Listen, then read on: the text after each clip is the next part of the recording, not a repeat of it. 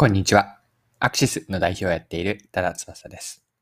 今回のテーマは、マーケティングの顧客理解についてです。お客さんの理解ですね。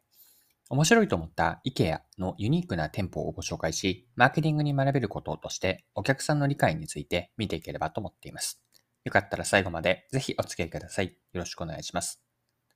はい。今回ご紹介したいのは、海外の話ではあるんですが、アメリカを中心に展開されている IKEA の都市型店舗、名前が IKEA プランニングスタジオと言います。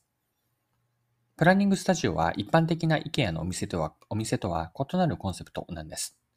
特徴は複数のショールームが店内にあり、家具の展示によってライフスタイルを見せているんです。で常駐の専門スタッフと対面で相談できる面談スペースもあります。はい。では、この IKEA のプランニングスタジオの意味合いについて、本質は何かをさらに掘り下げていきましょう。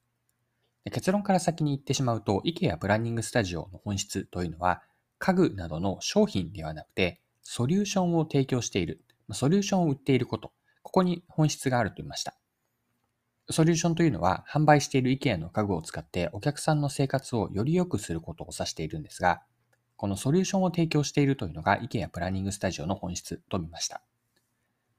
もちろん表面的には、プランニングスタジオで販売しているのは商品、家具とかの商品なんですが、お客さんが買っているのは新しくなるライフスタイルへの期待とかワクワク感、ここの方だと思ったんですね。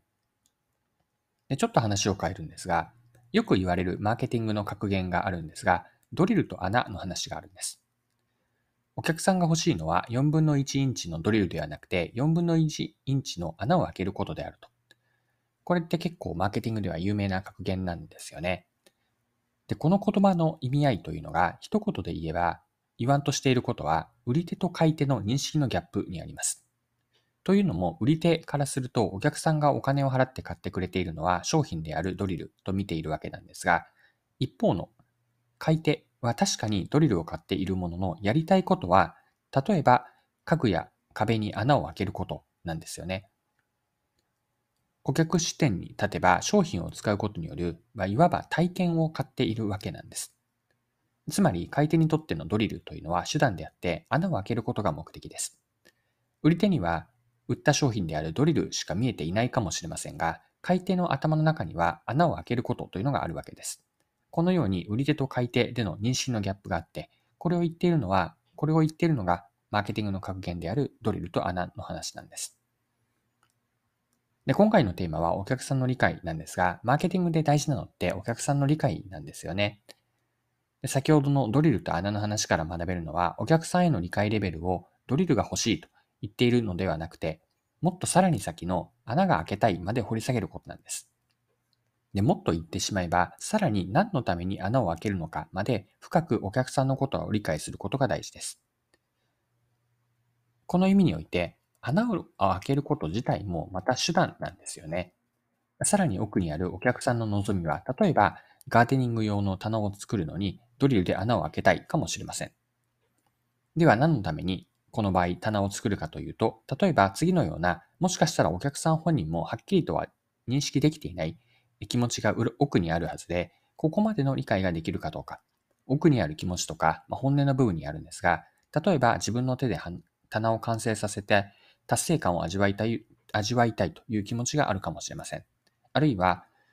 庭で四季折々の植物から自然を身近に感じて安らぐ気持ちになりたいと。または、季節ごとに咲く花を育てて、まるで我が子の成長を見守る嬉しさを感じたいと。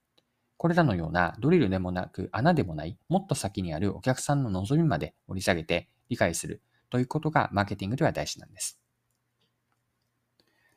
はい。では最後にですね、今回の前半で見てきた IKEA のプランニングスタジオと、あとは今見てきたマーケティングのドリルと穴の話から学べることをまとめて整理してみましょう。学びを一言で言えば、深いお客さんの理解からソリューションを作り提案しようと。これが今回の学びとして残しておきたいメッセージです。お客さんへの理解を顕在化しているニーズのレベルでとどめずに、本人が自覚していない奥にある気持ちまで掘り下げるんです。その望み、本音の部分ですね。に応えるためのソリューションに落とし込んで、商品を売りながらもお客さんの希望に沿ったソリューションを提案できるかどうか。これを目指しているのが、例えば今回ご紹介した IKEA のプランニングスタジオなんです。はい今回も不調なお時間を使って最後までお付き合いいただきありがとうございました。それでは今日も素敵な一日にしていきましょう。